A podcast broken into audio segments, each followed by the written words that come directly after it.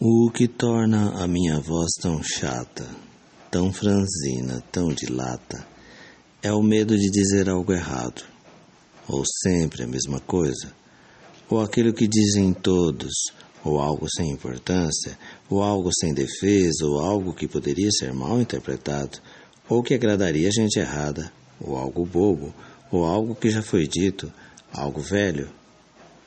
Não estás de saco cheio por puro medo, por puro medo do medo de dizer algo errado, de dizer sempre o errado.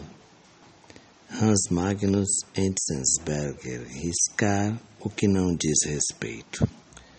Final de ano e começo de ano, a gente que trabalha, empregada, ou que está desempregada, ou que está é, tentando recomeçar, ou que já está há muito tempo, está perto da aposentadoria, quer dizer, se conseguir aposentar-se.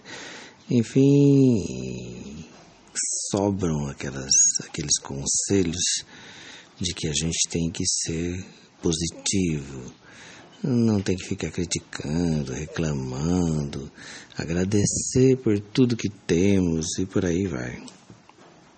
E que quando a gente fala e vai falar algo que vai criticar, que vai reclamar, que vai, enfim, é, fazer lamentações, chamam de mimimi e uma série de coisas.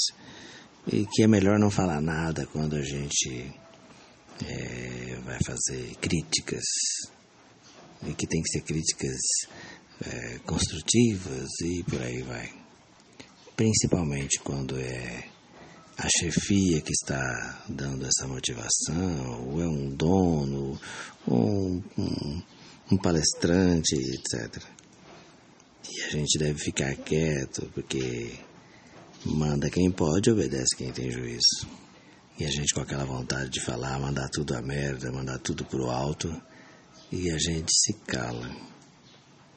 E depois se arrepende de não ter dito, ah, eu devia ter dito, e volta para si mesmo e ataca-se a si mesmo. Ah, eu sou mesmo assim, eu não tenho coragem, eu sou tímido, ah, eu devo ter algum problema. E, e, aí eu lembro-me que às vezes o silêncio fala. Né? Quando o teu chefe, ou quando aquela pessoa que está ali para te impor uma situação que você não gostaria é, de viver, é, fala. E não há como você falar. O que fazer? Me lembro que uma vez tinha um palestrante querendo convencer as pessoas de que eles deviam aceitar a situação, porque fazia tempo que não havia reajuste de salários, fazia tempo que, que as condições de trabalho eram péssimas, e aí está todo mundo ali sentado assistindo. E ele olha para as pessoas e pergunta se elas estão contentes e continua insistindo e falando, e elas não podem falar nada, porque a chefia está toda perto e tal. Aí todos eles, assim, do nada, levemente, começam a balançar a cabeça para a direita, para a esquerda, para a direita, para a esquerda, como se estivesse dizendo não.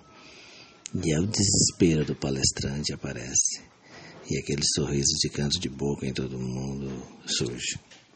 E a chefia desesperada olha para que todo mundo responda e fique quieto e ninguém responde nada. E, então eu digo, lembro-me de quando a gente era criança, quando mandavam a gente calar a boca e a gente respondia, cala a boca já morreu, quem manda na minha boca sou eu.